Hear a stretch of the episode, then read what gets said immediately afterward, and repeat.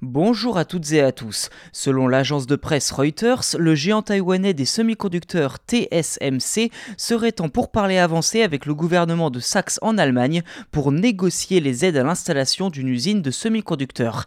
Rien n'a été signé pour le moment car les négociations sont toujours en cours sans compter l'instabilité économique et géopolitique qui pourrait menacer toutes les implantations industrielles de l'entreprise.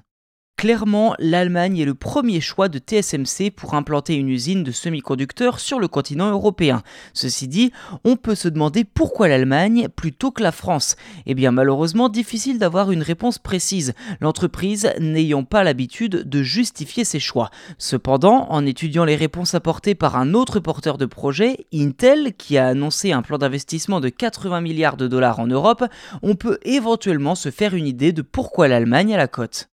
Nos voisins d'outre-Rhin ont en effet plusieurs atouts dans le domaine des semi-conducteurs, notamment le marché local qu'est l'industrie automobile. Les voitures du futur nécessiteront en effet des puces de dernière génération avec des techniques de fabrication avancées. Les compétences locales sont également importantes, notamment du côté de Dresde à l'est, où se trouvent les usines de Global Foundries et de Bosch, ainsi qu'un large réseau de fournisseurs. Ceci dit, installer une usine de semi-conducteurs est un processus coûteux et complexe.